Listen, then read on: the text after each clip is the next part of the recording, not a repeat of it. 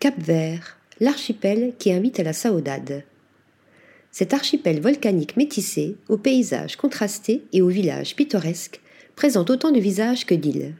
Situé au large des côtes sénégalaises, il bénéficie d'un climat aussi chaleureux que la voix de sa diva aux pieds nus, la chanteuse Césaria Evora.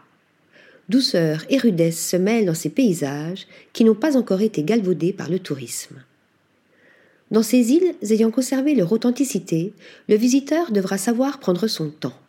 Découvert par les Portugais en 1456, l'archipel dévoile son passé sur l'île de Santiago, la plus africaine de toutes, qui concentre la moitié de sa population. Elle invite à remonter le cours de l'histoire dans la première ville coloniale européenne construite sous les tropiques, Cidade Bella, inscrite au patrimoine mondial de l'UNESCO.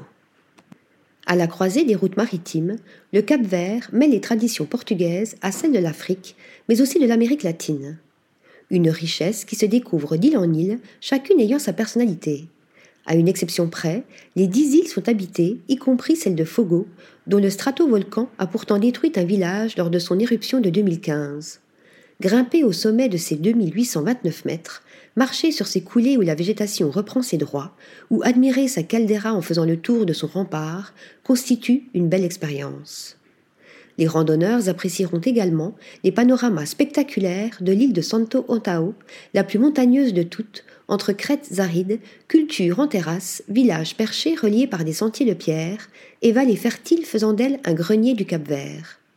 Hibiscus, jasmin ou encore bougainvillier donnent à Brava le nom d'île aux fleurs, d'une rare luxuriance et où règne un parfum de bout du monde.